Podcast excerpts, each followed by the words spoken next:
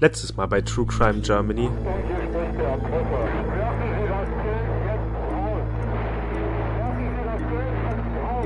Der Kaufhauserpresser Dagobert.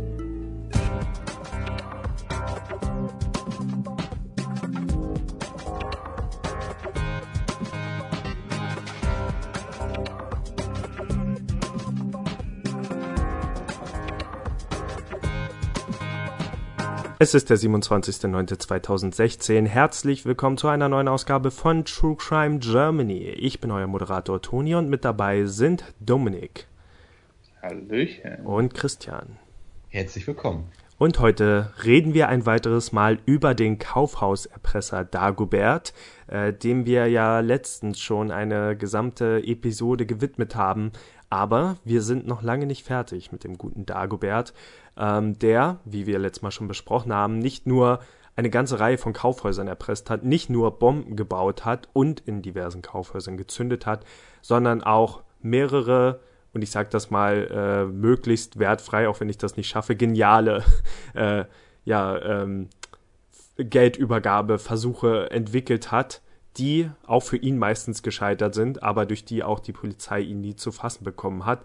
Ähm, wir hatten ja, wir haben eine Lore, die er selbst entwickelt hat, um sich das Geld selbst zusenden zu lassen.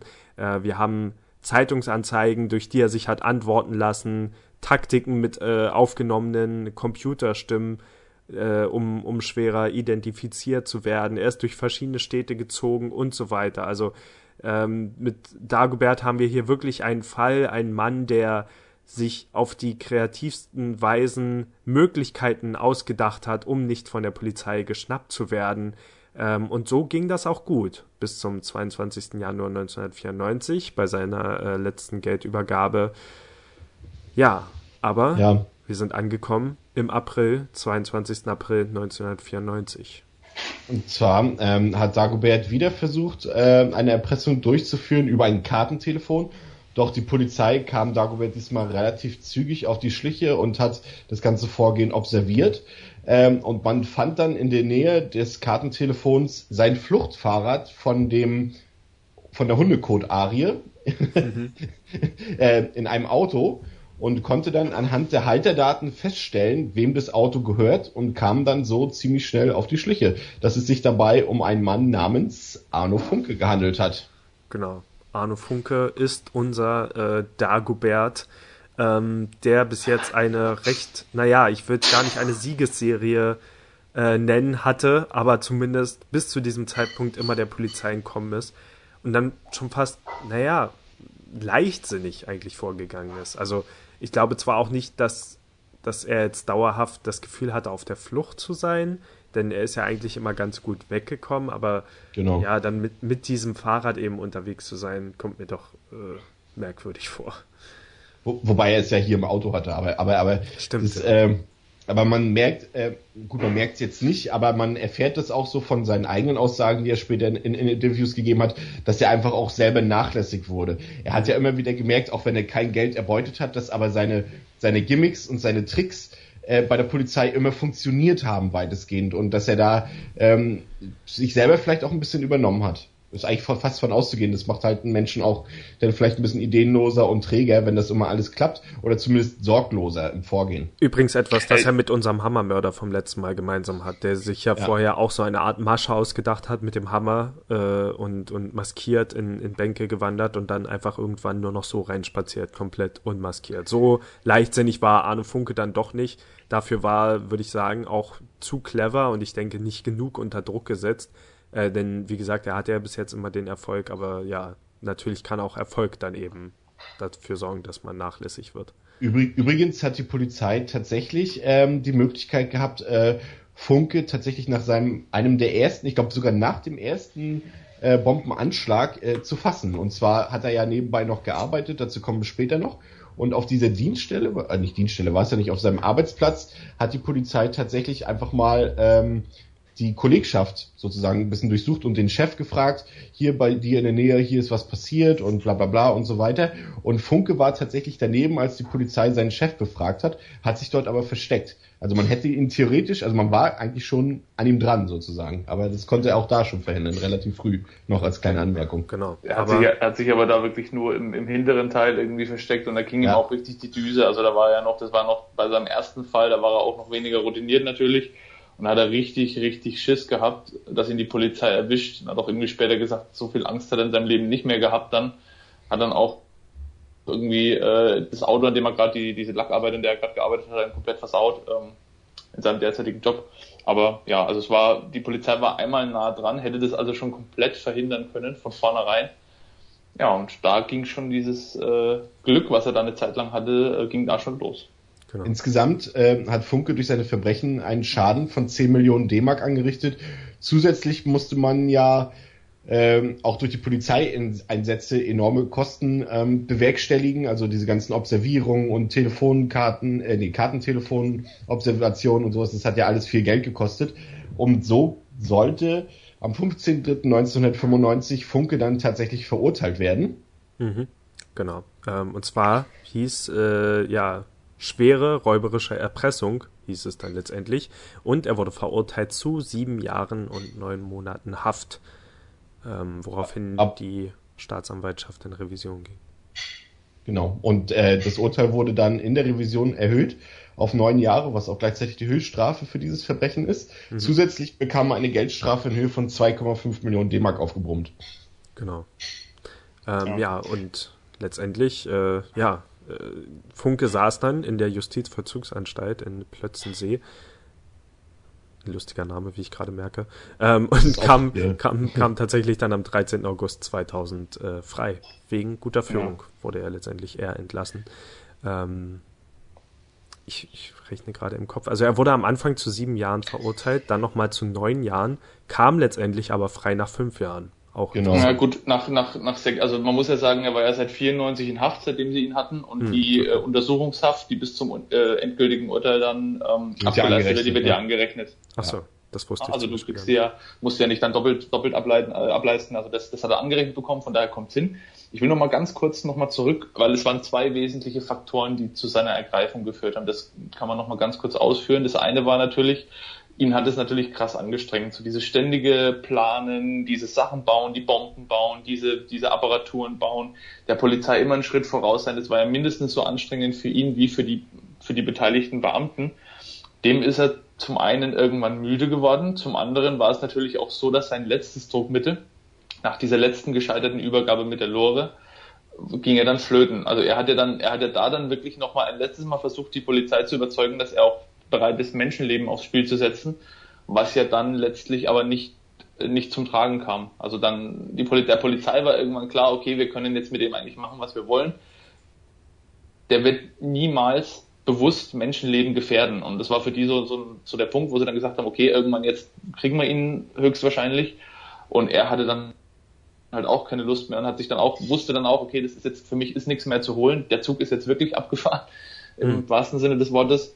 Und ähm, ja, und hat dann auch wohl bei der bei der Ergreifung, das hat der, der sogar der der Beamte gesagt, der ihn dann ergriffen hat, äh, muss er wohl direkt gesagt haben, ich bin Dagobert. Also so als erstes irgendwie, als sie ihn dann hatten, hm. hat er dann gesagt, ich bin's. Also ihm war schon bewusst, okay, oder brauche jetzt auch nicht mehr groß äh, leugnen oder irgendwas erzählen, sondern ich gebe es halt jetzt einfach zu. Die, das Spiel ist vorbei, ich habe jetzt halt in letzter äh, Konsequenz verloren. Vielleicht hat er auch gehofft, das würde da, es würde so zählen, dass er sich gestellt hat letztendlich, obwohl er eigentlich längst überführt wurde. Zu dem Zeitpunkt war es eigentlich unnötig zu sagen, ich bin Dagobert. Ähm, ich habe gerade mal das Thema räuberisch, räuberische Erpressung recherchiert. Ähm, nur eine kleine Korrektur. Also scheinbar kann das mit einer Freiheitsstrafe von 15 Jahren bis zu 15 Jahren äh, ähm, ja, wie sagt man, belohnt werden, also äh, belegt werden.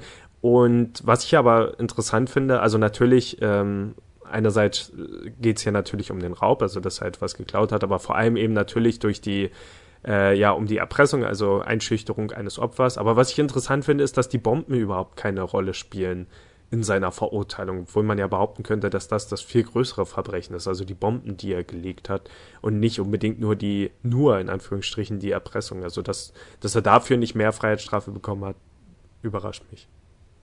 Ja, aber ja, ja, hast du recht. Ich frage mich an dem richtig, Punkt, ja, also ob, ob ihm das vielleicht bis zu dem Zeitpunkt nicht eindeutig nachgewiesen werden konnte, aber dann ja gut, die Fakten sind ja heutzutage recht eindeutig und er hat es vermutlich auch ausgesagt. Also kann ich mir das eigentlich auch nicht vorstellen, aber ich frage mich, ob der Anwalt das vor Gericht vielleicht so hingebogen hat, dass man es nicht unbedingt wissen konnte. Aber wir erfahren später ja noch andere Gründe, weshalb äh, der Strafmaß also, vielleicht gemildert wurde. Ich, ich, genau, richtig. Wir kommen, wir kommen, wenn wir zu der Personenanrufung kommen, ja auch noch zu Punkten, die sich durchaus strafmindert ausgewirkt haben. Und was man auch sagen muss, das ist jetzt aber nur so eine Spekulation von mir, aber das könnte ich mir vorstellen, dass das mit reingespielt hat.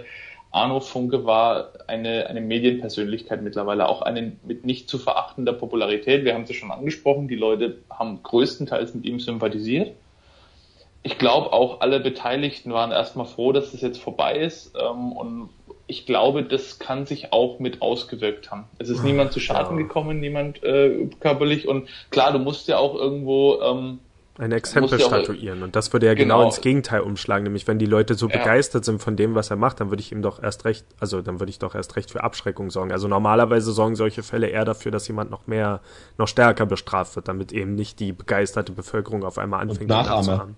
Genau. genau. Ich, ich, glaube aber, das passiert, ich glaube aber, dass durch diese Abstrusität und durch diese, die, also man, man hätte ihn ja auch, viele hätten ihn ja nicht nachahmen können. Das ist ja Fakt. Also so, die, die, diese, diese Dauer und dieser Erfolg, den er über lange Zeit hatte, der Polizei zu entwischen, der fußte ja massiv auf seiner Intelligenz und auf seiner Fähigkeit, die Polizei ähm, zu, zu äh, die, die Bewegungen der Polizei im Voraus zu erkennen und gegenzusteuern. Und diese Intelligenz und diese vorausschauende, ähm, dieses vorausschauende Wissen, das hätten nicht viele gehabt. Also vielleicht, also es hätten vielleicht ein paar probiert, aber die wären wahrscheinlich nach ein, zwei Fällen direkt gefasst worden oder hätten nicht mal eine Bombe bauen können. Da hätte es ja bei vielen schon gescheitert. Also da denke ich mal, die Nachahmungsgefahr war verhältnismäßig gering.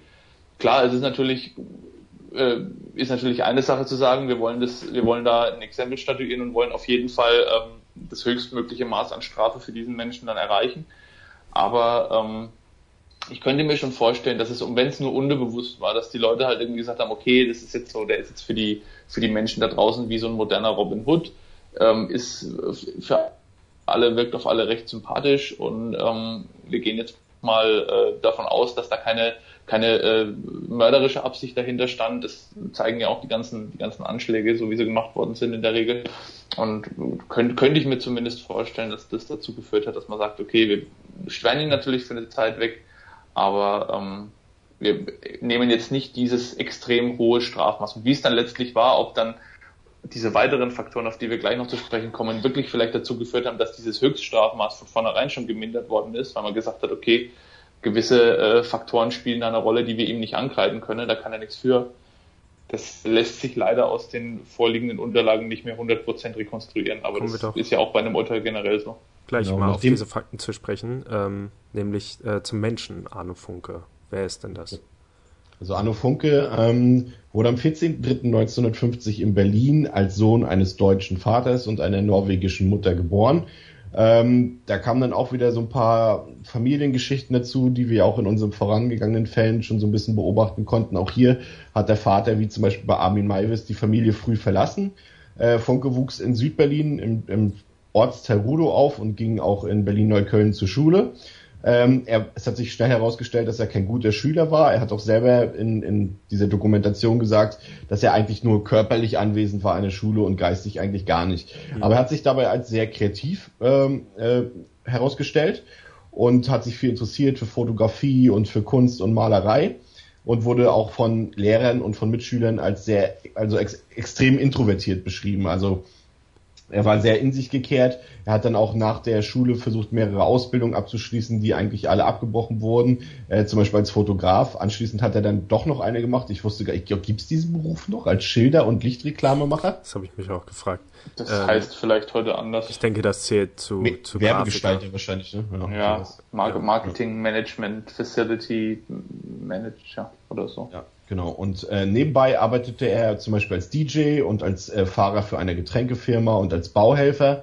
Ähm, später dann als freiberuflicher Maler und Fotograf, da kann man auch einige seiner Kunstwerke beobachten, hat sich das auch alles äh, autodidaktisch selber beigebracht. Ähm, und er befasste sich, ähm, das fand ich interessant, äh, das, äh, das, das passt eigentlich nicht zu dieser Persönlichkeit, die durch diesen, durch diese ganzen Übergabeversuche und durch diese Kreativität bekannt geworden ist, passt das eigentlich gar nicht, dass er selbst innerlich halt so in sich gekehrt war und auch seine Kunst sich mit Themen wie Angst und Einsamkeit beschäftigt hat. Das ist schon so ein, so ein krasser Kontrast. Also dieser Dagobert, der die Leute begeistert in Anführungszeichen und dann aber eigentlich der Mensch, der sehr einsam und verlassen innerlich ist. Ja. Ähm, ähm, also als Künstler hat er sich dann aber tatsächlich auch nicht durchsetzen können und so hat er dann seinen Lebensunterhalt als äh, Kunstlackierer in einer Kfz-Werkstatt verdient.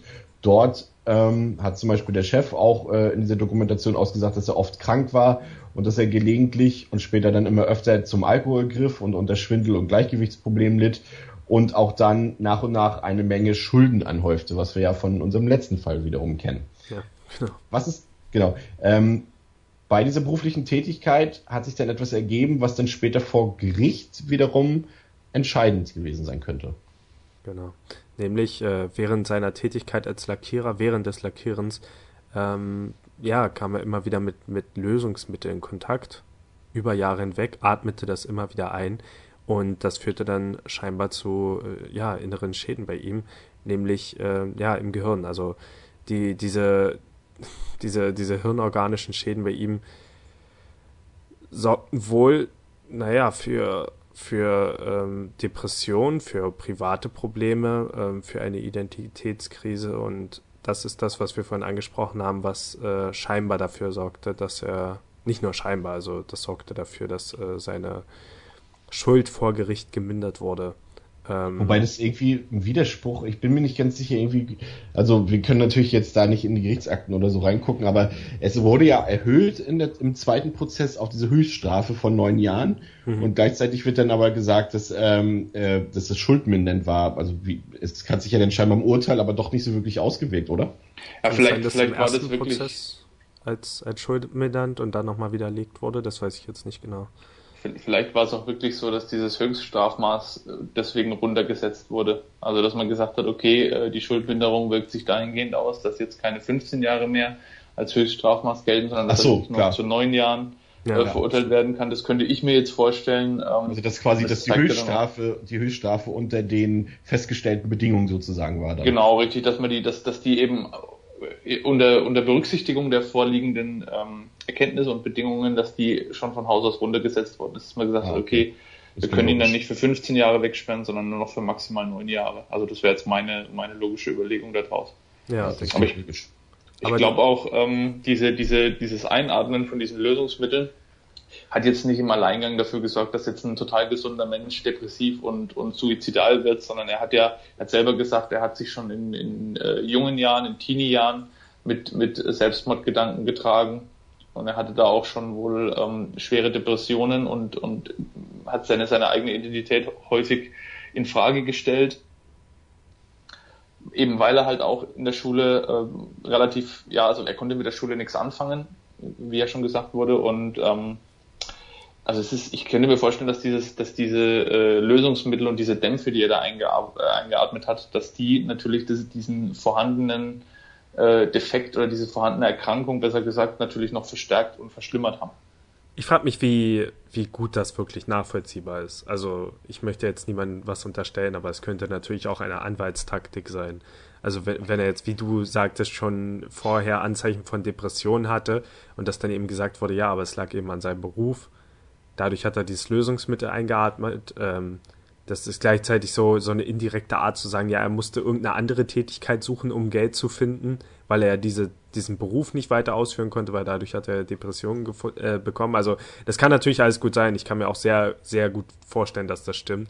Aber ich frage mich, wie gut das wirklich nachvollziehbar ist, dass er über einen längeren Zeitraum durch diese Lackierdämpfe eben Gehirnschäden bekommen hat.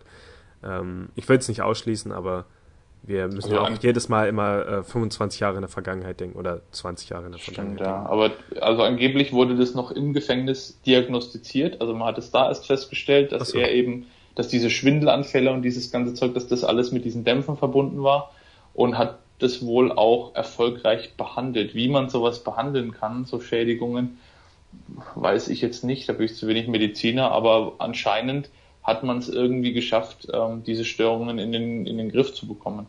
Mhm. Okay. Wie auch immer. Ja. Das Besondere an Arno Funke war ja, dass ihm auch nachgewiesen werden konnte, dass er einen ziemlich hohen IQ hatte. Das hast du ja vorhin schon erwähnt, Dominik. Ich glaube, ähm, der normale IQ war irgendwas bei 120, aber er hat tatsächlich, wenn man es nicht auf sprachliche Kompetenz bezieht, sogar den Höchstwert eines IQ, oder? Sowas habe ich das jetzt ja. verstanden.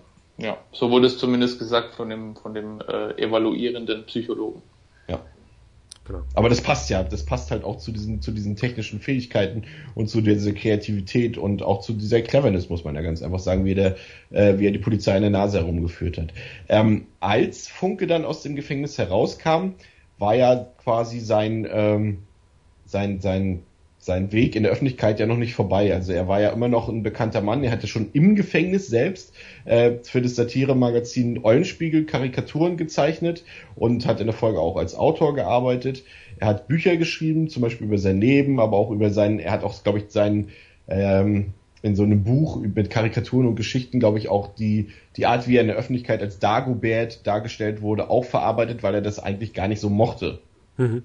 Das Interessante ist, das erste, als ich das erstmal ähm, Arno Funke recherchiert habe, wo geht man natürlich als erstes hin? Ähm, das, was ganz oben steht bei Google, nämlich Wikipedia. Ich bin auf die Wikipedia-Seite gegangen und das erste Bild war Arno Funke auf der Leipziger Buchmesse 2015. Dachte ich, ja. okay, der war also auch dort auf der Buchmesse. Ich hätte den dort theoretisch treffen können, weil ich wusste nur wirklich nicht genug über über ähm, Dagobert, um sagen zu können, ob er zu diesem Zeitpunkt aus dem Gefängnis raus ist oder nicht. Und dann zu sehen, ach so, der war auf der Buchmesse so als Promi und hat dort mit Leuten geredet und so. Und das, das ist für mich eigentlich sofort, da wusste ich, was für eine Person das ist, nämlich eine Person, die sich locker in der Öffentlichkeit zeigen kann und genau. scheinbar als Berühmtheit eben auf der Buchmesse fotografiert wird. Und man hatte auch das Bild, wie er ähm, ja vor was das, ah ja, vor dem Eulenspiegelregal steht. Also ich finde es jetzt im Nachhinein auch schade, ähm, weiß nicht, wenn er bei jeder Buchmesse ist, ich bin eigentlich auch jedes Jahr da, würde ich gerne mal nächstes Jahr mit ihm reden. Also ich finde das sehr ja, interessant. Er ist, er ist tatsächlich jemand, der wirklich äh, auch nach wie vor jetzt nicht mehr in dem extremen Maße, aber der immer noch publik ist. Also er gibt auch er hat zumindest eine Zeit lang richtige Bühnenprogramme gegeben. Er hat auch mit, mit der Politik zusammengearbeitet. Zum Beispiel hat die Linke äh, für Wahlprogramme äh, Plakate von ihm zeichnen lassen. Ein Fernsehfilm gab es auch, aber der war jetzt nicht so der Erwähnung wert. Der kam auch schon direkt nach der Verhaftung raus. Hm. Ähm, aber er war zum Beispiel im Dschungelcamp, also bei, ich weiß die Sendung nochmal, ich bin ein Star, holt mich hier raus. Beim Promi-Dinner auf Vox war er zu sehen. Also er ist schon jemand, der bekannt ist. Also ich denke mal, es könnte, ja. ich will jetzt nichts Falsches sagen, das ist, kommt mir jetzt gerade so im Kopf vor, aber er ist sicherlich einer der zwei, drei bekanntesten Verbrecher überhaupt in Deutschland. Ja, sicher. Und ja. man muss dazu sagen, du hast gesagt, in letzter Zeit nicht mehr, aber diese beiden Auftritte waren erst 2013. Also ich würde fast sagen, das hat sogar noch mehr zugenommen über nee, die Zeit. Jetzt, also ja, er wurde ja, äh, ich meinte damit, er wurde quasi als äh, zu den Zeiten des Verbrechens wurde er ja wirklich schon fast wie ein Star gefeiert im Fernsehen. Jetzt mhm. äh, sind die Leute dann nicht mehr so, dass sie sagen, oh Arno Funke, was für ein geiler Typ oder sowas. Das sagen die nicht mehr. Er ist, also ich, ich habe auch äh, viele Artikel gelesen und habe es auch selber so wahrgenommen in den letzten Jahren, dass die Leute eher ein bisschen genervt sind von ihm als Person. Ja. ja, und ich glaube auch, ich glaube auch, das ist so ein Generationending. So die älteren, die älteren Zuschauer, die werden ihn erkannt haben, die werden das so noch im, Hinterkopf gehabt haben, aber wenn man da nicht dabei gewesen ist, so die Generation äh, der 90er, die in den 90ern geboren ist, die haben das nicht mehr mitbekommen und die kennen ihn oder kannten ihn auch nicht mehr. Da musste ich dann, musste, hätte man es dann googeln müssen und ich wusste auch nicht mehr, wie er hieß. Also ich, mir ist es dann erst im Nachhinein klar geworden, als er dann gesagt hat, das ist der Dagobert, dann war es mir wieder ein Begriff, aber ich wusste zum Beispiel nicht mehr, dass der Arno Funke hieß. Also wie Chris schon gesagt hat, die Popularität war, glaube ich, wirklich auf dem Höhepunkt nach der Verhaftung und in den ersten Jahren seiner Gefangenschaft, als das alles noch frisch war und als dann aber so der Generationenwechsel kam, sind auch die Taten ein Stück weit irgendwie in Vergessenheit geraten, so spektakulär das auch alles war. Echt, das würde ich, also das würde ich zum Beispiel immer noch nicht so wirklich sagen, weil einer von wenigen Fällen, über die wir sprechen, die mir halt wirklich noch präsent in Erinnerung waren, ähm, obwohl ich zu dem Zeitpunkt der Erpressung zu jung war, um das natürlich aktiv mitzubekommen. Dass er Arno Funke hieß, gut, wusste ich jetzt auch nicht. Ich kannte ihn natürlich eher unter seinem Künstlernamen, aber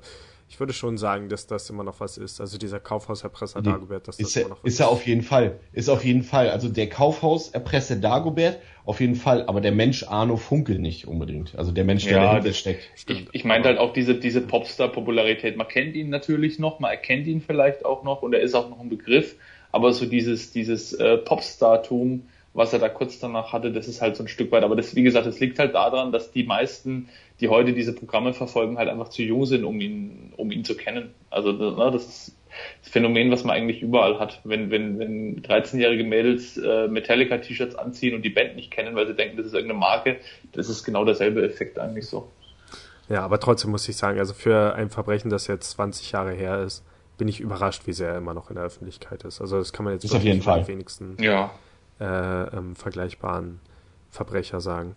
Ähm, und das liegt eben auch an der Art, wie er seine Verbrechen durchgeführt hat und dass glücklicherweise nie wirklich jemand zu Schaden kam. Also ich glaube, es gab zwei Schwerverletzte während eines Bombenanschlags. Ähm, das ist natürlich nichts, was man jetzt so abtun sollte. Also ich weiß nicht, wie schwer die Verletzungen waren. Ähm, aber ja, es ist natürlich, also man sagt jetzt nur zwei Leute bei so vielen Anschlägen, aber ich wäre schockiert, also wenn das nicht was wäre, das ihm trotzdem noch auf dem Gewissen lastet. Also das, das, man muss sagen, das ist, fand ich sehr undurchsichtig. Das ist, geht aus sehr, sehr wenigen Dokumenten hervor, wie schwer die tatsächlich verletzt waren. Ich denke mir halt irgendwie so, so richtig schlimm kann es fast nicht gewesen sein, sonst wäre das mit Sicherheit ähm, mehr thematisiert worden. Das ist aber jetzt nur reine, äh, reine Vermutung von mir. Man findet da sehr, sehr wenig dazu tatsächlich ja. zu diesen aber zu diesen Verletzten. Dagegen würde ich halten, dass die Bombenanschläge allgemein sehr wenig thematisiert werden und eben nur seine Erpressungsversuche. Also die, die, diese Verletzungen geschahen ja nun mal infolge der, der äh, Bombenanschläge und die werden ja gerne mal so ein bisschen über, unter den Teppich gekehrt, sonst hätte er ja nicht diesen Promi-Status. Ja. Ja. Ja, du hast ja schon gesagt, also ich glaube, das wäre auch alles wesentlich anders verlaufen, wenn Leute wirklich geschädigt oder gar zu Tode gekommen wären. Also dann hätte der mit Sicherheit nicht so eine Karriere gemacht danach und die Medien äh, oder die, die, die äh, generelle Bevölkerung wäre ihm mit Sicherheit auch nicht mehr so wohlwollend gegenübergestanden. Also das kam ihm auch sehr, sehr zugute, ob geplant oder ungeplant. Ähm, weil er konnte ja zum Beispiel bei diesen Bomben in den, in den Fahrstühlen, woher hat er gewusst, dass da nicht gerade Menschen drin sind. Ja. Was? Also das ist, ne, das ist ja auch sowas, da, es hätte ja durch irgendeinen dummen Zufall, selbst wenn er sich eine Zeit ausgesucht hätte oder aus irgendeinem Grund in dem Fall äh, erahnen hätte können, dass da niemand drinnen ist. Durch irgendeinen dummen Zufall steigen da drei Leute ein, die Bombe geht hoch und die sterben. Also das, na, das war ja wirklich haarscharf. Hm. Was glaubt ihr denn, ähm, warum letztendlich ähm, viel, die, die deutsche Bevölkerung zum Großteil mit diesem Verbrecher sympathisiert hat. Lag das jetzt an seinen cleveren Methoden oder lag es daran, dass einfach die Polizei mal an der Nase herumgezogen wurde? Woran lag das? Ähm, ich denke, ich denke, es waren hauptsächlich die Medien. Also die Art, wie, wie er selbst in den Medien dargestellt wurde. Ich, das ist ja auch nichts Neues. Also ich erzähle jetzt niemandem irgendwas Neues, wenn ich sage, die Medien können einen Menschen eben machen oder zerstören. Und, Vor allem, man darf ja, kurz, ja. kurz Unterbrechung, man darf ja auch nie vergessen, dass es ja in dem Sinne, als seine Popularität da war, durch diese ganzen, durch diese Verbrechen, beziehungsweise durch diese Slapstick, Übergaben etc. Äh, hatten die wussten die, also es wusste ja niemand, wer dahinter steckt. Das heißt, die Leute haben ja auch einen Verbrecher gefeiert, der in dem Sinne eigentlich gar kein Profil hatte. Es gab kein mehr oder weniger kein Gesicht dazu. Es gab zwar ein paar Phantombilder etc., aber man musste, wusste nicht, dass es Arno Funke ist und man hatte eigentlich kein Bild von diesem Menschen und trotzdem kam er in der Öffentlichkeit halt so gut an. Ne? Ja, genau. Ja, das ist richtig. Ich glaube, also ich glaube auch, das lag zum einen an den Medien, wie sie ihn dargestellt haben, zum anderen lag es aber auch an der ja, also es war schon fast so Robin Hood-mäßig. Weißt du, so ein kleiner, äh, vermutlich so ein kleiner ähm, Mann von nebenan, also eine Identifikationsfigur für die meisten Bürger, ähm, naht die Polizei, naht den kompletten, ähm, ja, den kompletten Justizapparat in Deutschland und einfach nur um sich, um sich halt ein bisschen äh, Kohle zu verschaffen. So war die, so war die äh, Wahrnehmung bei den Leuten. Die haben sich dann gesagt, okay, da geht es um Geld, wir können das irgendwo nachvollziehen. Da ist jemand, der, der hat das System satt, der hat diese, diese äh, Leistungsgesellschaft satt, so haben es vielleicht viele interpretiert, und er möchte dagegen auflehnen und schafft es wohl auch.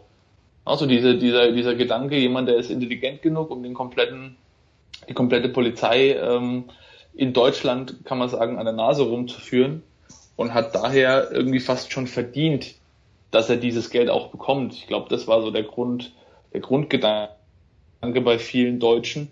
So eine, das war einfach eine Identifikationsfigur. Das war jetzt kein Mörder, wo man sagt, der ist durchgedreht oder so, der, ne, der extrem weit weg ist von den meisten, sondern es war jemand, wo man sagt, okay, wenn ich den, wenn ich den kennen würde, wäre schon irgendwie cool. So, der ist, der ist schlau, der baut coole Sachen, ähm, der krieg, kommt immer wieder davon. Irgendwie würde ich es ihm fast schon gönnen, dass er äh, endlich mal Erfolg hat und dass er endlich auch mal das Geld bekommt. Ich finde, der ich beste mein, Vergleich, den wir ja. heutzutage haben, sind eigentlich Hacker. Also Hacker heutzutage bekommen mindestens genauso viel Bewunderung, wie sie Kritik bekommen. Das, obwohl sie teilweise eben auch großen Schaden anrichten können. Und damals, ich meine, er, er ist ja nicht so weit von einem Hacker entfernt mit seinen Methoden, also mit seinen technischen Methoden und wie er das Telefon benutzt und die Zeitung und so weiter, um alles für sich zu manipulieren, ähm, wie er Botschaften sendet und so weiter und Sachen vorher ankündigt. Im Prinzip ist er das, was heutzutage Hacker sind und die bekommen eben teilweise auch sehr viel Bewunderung für das, was sie tun. Was man vielleicht auch noch in Relation setzen müsste dazu ist, dass es ja, also es war ja so Ende der 80er, Anfang der 90er, ähm, dass es ja auch generell damals ein Verbrechen in der Öffentlichkeit und auch in den Medien ganz anders dargestellt wurde. Da ist ja so ein bisschen so der Anfang des Sensationsjournalismus so in die Wege geleitet worden und das hat sich hauptsächlich auch im selben Jahr, wo tatsächlich ähm, Arno Funke das erste Mal zugeschlagen hat, ja bei diesem berühmt-berüchtigten Geiseldrama von Gladbeck auch gezeigt, wo ja wirklich die Journalisten quasi ja, die, die, die hofiert haben, die Verbrecher. Das ist ja auch ähnlich. Die haben zwar jetzt natürlich, das ist ein anderes Verbrechen und auch auf einer ganz anderen Art und Weise. Aber auch dort hat, hat, haben die Medien eine, so eine wichtige Rolle gespielt, dass diese Leute halt zumindest einen enormen Bekanntheitsgrad bekommen haben. Das früher war es ja eher so, dass tatsächlich mehr Opfer im Mittelpunkt standen und Verbrecher auch oft namenlos blieben, aber so dann in den 80er Jahren, 90er Jahren wurden dann die Verbrecher immer mehr in den Mittelpunkt gerückt und da ist natürlich auch so die Frage, ist das gesund? Wenn der, der Verbrecher im Mittelpunkt steht und mehr Beachtung findet, als ähm, die Opfer bemitleidet werden ja. am Ende. Und ich weiß nicht, ob ihr die Bilder kennt aus Gladbeck. Ich glaube, wir hatten das, Dominik hatte das auch schon mal erzählt in einem von unseren ersten vier Episoden. Ähm, das sind krasse Bilder halt. Da gehen, gehen Journalisten direkt ans Auto zu den Verbrechern, reden mit denen, filmen die ja. den ganzen Tag, begleiten die quasi live für den Zuschauer vor den Fernsehkameras, Verbrecher wohlgemerkt. Bei einer, also das ist schon krass und das ist bei Arno Funk jetzt natürlich nicht so explizit gewesen, aber es ist halt auch so ein krasses Medienecho dabei entstanden und, und das gab es davor nicht so. Hm. Ja, das mag sein. Ähm, ich war, also ich, ja, zu der Frage, ob das gesund ist, ich weiß nicht. Ich würde bei ihm gerne sagen, ja, wenn, wenn eben diese Bombenanschläge nicht werden. Also, das ist so, keine Ahnung, das, das ist eben doch etwas zu gefährlich, um da Bewunderung zu schenken. Natürlich mal davon abgesehen, dass dieser große Schaden entsteht und die, die Kosten, die bei den Einsätzen wirklich entstehen, das ist ja nichts, was man am Ende, also am Ende war es vielleicht ein, ein lustiges Spiel, aber er hat ja eben doch großen Schaden angerichtet. Ich weiß ehrlich gesagt nicht, wie ich dazu stehen soll. Also ich bin Fall. bei sowas normalerweise dann doch eher auf der Seite, ja, ich, also eher gegen den Verbrecher, obwohl ich ja. das, was er gemacht hat, in dem Fall schon charmant finde. Ich finde auch, also die, der ähm, äh, Toni hat es ja schon angesprochen, die Medien manipulieren bewusst oder unbewusst, also meistens bewusst, aber auch ein Stück weit natürlich, ohne dass man selber vielleicht unbedingt mitbekommt. Und die haben ihn, haben ihn ja zu dieser Kultfigur gemacht. Und, und die, die Menschen waren irgendwie, fühlten sich immer nah dran an der ganzen Sache, eben auch durch die Berichterstattung. Das war immer irgendwas, worüber man schmunzeln konnte, sei es jetzt das mit dem Hundekot oder sei es jetzt das mit dieser Kiste oder dann am Ende mit der Lore. Also, na, das ist, irgendwann hat es ja so eine Eigendynamik entwickelt, wo sich jeder dann gefragt hat, Mensch, wann kommt denn mal wieder was Cooles von Dagobert so? Wann, wann äh, können wir mal wieder irgendwie schmunzeln und freuen uns so ein bisschen drüber und ja, und ich, und ich glaube, diese, diese, diese, diese Bombenserie, die ist da wirklich aus dem Bewusstsein verschwunden. Durch diese Übergabeversuche hat die eigentliche, das eigentlich schwere Verbrechen, dass er Bomben in Kaufhäusern gezündet hat, teilweise zur Hauptgeschäftszeit, bei dem wirklich eine große Gefahr bestand, dass Menschen getötet werden, das ist einfach für die meisten Leute aus dem Bewusstsein verschwunden. Die meisten haben sich nur noch auf die auf die äh, Übergabeversuche konzentriert. Es war auch in den Medien, ich weiß es noch, da war ich so um die, äh, ja, wann war das? 93, 94 war ich neun. Und selbst in dem jungen Alter, mir ist das bis heute im Gedächtnis, weil die Medien sich da drauf gestürzt haben. Da kamen Berichte, da kamen schon in, damals im Fernsehen Dokus, bei Exklusiv, wer das noch kennt, irgendwie aus den 90ern, mit Barbara Ehlichmann kam ein Bericht über diese Kiste, über diese äh, Übergabe, über diesen Übergabeversuch bei der U-Bahn-Station in der Nähe, wo, wo Chris wohnt da waren, also das war unfassbar. Du bist zugeballert worden in den Medien, sei es jetzt Zeitung, sei es Fernsehen, sei es Radio, mit, mit Dagobert und mit allem, was damit zusammenhängt. Und jeder, der das, der das mitbekommen hat damals, ich war dann noch, war halt noch zu jung, um das so zu kapieren, aber selbst als, als Neunjähriger fand ich das schon irgendwie lustig. Klar, das war eine Comicfigur in dem Moment. Da hat man natürlich die Zusammenhänge nicht verstanden, aber es war irgendwo, äh, ist es auch lustig aufbereitet worden. Also da ist auch in den, in den, in den Reportagen mehr drüber geschmunzelt worden, als dass man sich drüber, äh, äh, äh, ja, halt, ähm, drüber echauffiert hat oder drüber schockiert war, dass da jetzt Bomben irgendwo in, in Kaufhäusern äh, detoniert sind. Also mhm. das ist, das ist ganz komisch. Ich kann das auch irgendwie heute rückblickend nur noch, nur noch schwer nachvollziehen, dass das schwere Verbrechen so stark in den, in den Hintergrund treten, einfach nur aufgrund von einer ansonsten ähm, ja, von, von einer slapstickhaften und, und absurden und comicartigen ähm, weiterführenden Geschichte mit was was die Übergabeversuche und das aber das das hast du ja das hast du ja wie gesagt öfter so. Auch diese ganze Bonnie und Clyde Thematik das ist was ich vorhin schon gesagt habe dass dass er den Leuten tatsächlich eher die Verbrecher halt im, im Gehirn bleiben. Das ist das was sich festsetzt. Äh, jetzt ist mir allerdings eingefallen was ich vorhin eigentlich sagen wollte ist dass wir hier tatsächlich auch einen Täter haben der quasi resozialisiert wurde und wieder Teil der Gesellschaft ist und man halt ihn so als ganz normale Person auch so wahrnimmt, wie Toni gerade gesagt hat, der steht dann da halt, er ist ein Verbrecher, aber steht halt auf der Buchmesse rum und ist dort aber als Autor sozusagen da. Also wir haben jetzt hier wirklich mal jemanden, der wieder in die Gesellschaft eingegliedert wurde, was ja auch nicht alltäglich ist, so in dem Sinne. Und, und vor allem, dass man, vor allem, vor allem, dass man, das ist, dass äh, man medial teilhaben kann daran, dass er resozialisiert wurde. Es gibt ja wie, was wir bei Armin Maius hatten, dass er halt irgendwann gesagt hat, ja, ich möchte jetzt ein Leben Neues aufbauen. Das werden wir wahrscheinlich nie mitkriegen, was mit dem passiert. Aber bei Arno Funke hat man es halt mitbekommen, was aus dem geworden ist. Genau. Ja, das, also man muss ja sagen, er ist zu 100% resozialisiert. Also er wird auch nicht in den ganzen Artikeln, auch auf Wikipedia fand ich das richtig interessant.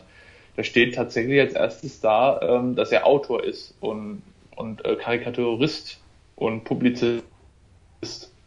So, das ist so das Erste, was einem ins Auge springt und erst äh, danach wird äh, erwähnt, dass er auch jahrelang Verbrecher war oder oder ja halt ähm, halt der der berühmte Kaufhauserpresser Dagobert. Und wenn man ihn so so hört und wenn er so von sich erzählt, wenn man das nicht weiß, dann fällt einem das auch erstmal schwer, diese diese Verbindung zu ziehen. Wie Chris schon gesagt hat, er ist jetzt äh, ja, ich sag mal, er ist semi-charismatisch, also so er wirkt jetzt nicht auf den ersten Blick wie jemand, wo man sagt, oh, das ist der Arnold Schwarzenegger, der Verbrecher, man sieht ihn und, und ist sofort irgendwie gebannt von seiner Ausstrahlung, sondern ist eigentlich ein ganz normaler, eher äh, dullihafter Mensch so, der kaum auf mich jetzt irgendwie kaum Wirkung äh, äh hatte, nur durch seine Taten einfach auch. Ich glaube, die Leute, die fanden auch nicht ihn als Person toll oder fanden ihn als Person sympathisch oder oder ähm, haben ihn äh, als Person verehrt oder, oder ja halt äh, idolisiert, sondern die Taten und das, was sie damit verbunden haben. Ja. Weil und letztendlich, ja schon gesagt, genau, das kannte ihn ja keiner damals. Ne?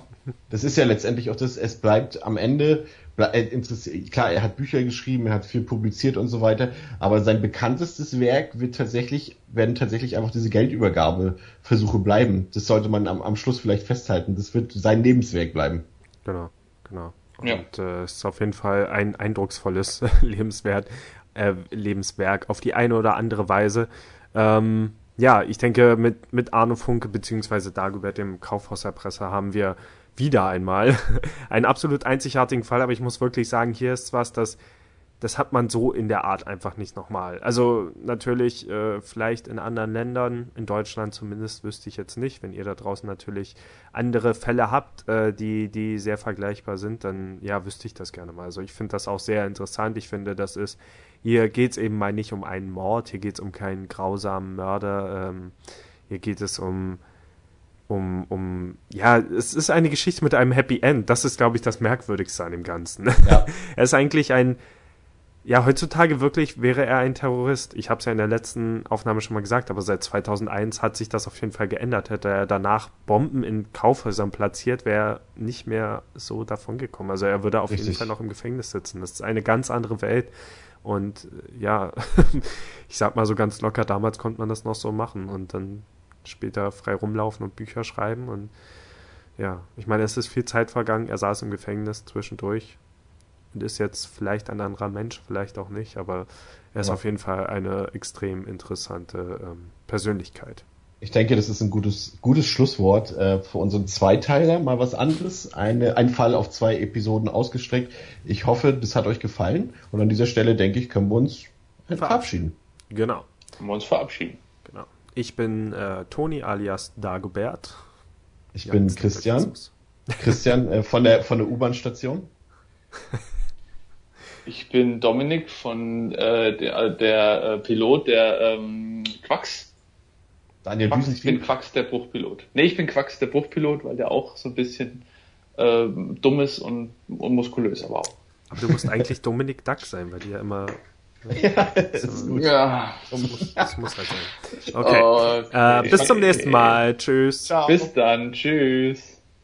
At True Crime GER. Tschüss.